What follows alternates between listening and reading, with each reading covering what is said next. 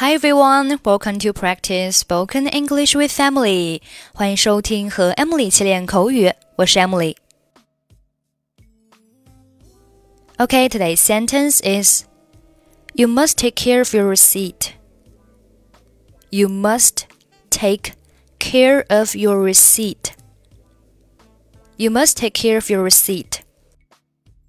Take care of 表示保管、照顾。 照顾宝宝就是 take care of the baby。不要担心我，我会照顾自己。Don't worry about me. I can take care of myself. 在 take 和 care 中间加上 good，就变成 take good care of，意思是好好照顾、爱惜。你应该好好爱惜你的书。You should take good care of your books. Receipt, R E C E I P T，名词，表示收据。你需要收据吗？Do you need a receipt? You must take care of your receipt，意思就是你需要保管好你的收据。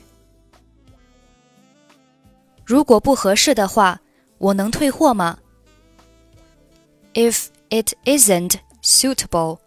Can I bring it back?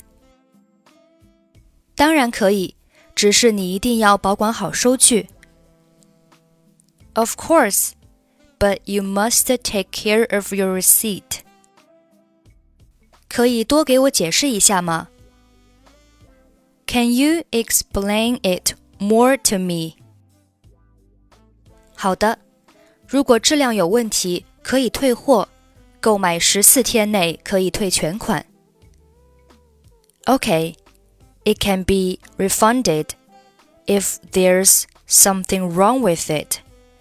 Return your purchase within 14 days for a full refund. 顺便问一下，可以换另一种牌子吗？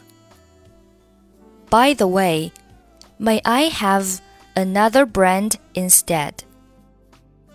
当然了，但你只能调换成同等价位或是较低价位的商品。Certainly, but you can only change it for goods with the same price or lower.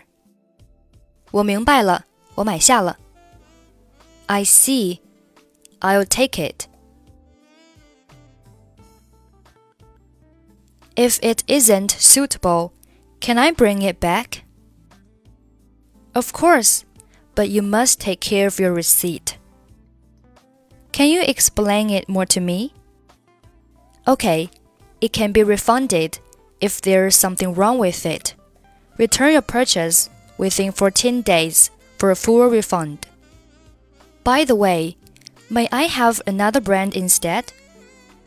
Certainly, but you can only change it for goods with the same price or lower.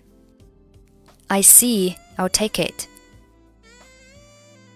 Okay, that's it for today. 获取更多地道美语发音秘籍，欢迎关注微信公众号“英语主播 Emily”。I'm Emily. I'll see you next time. Bye bye.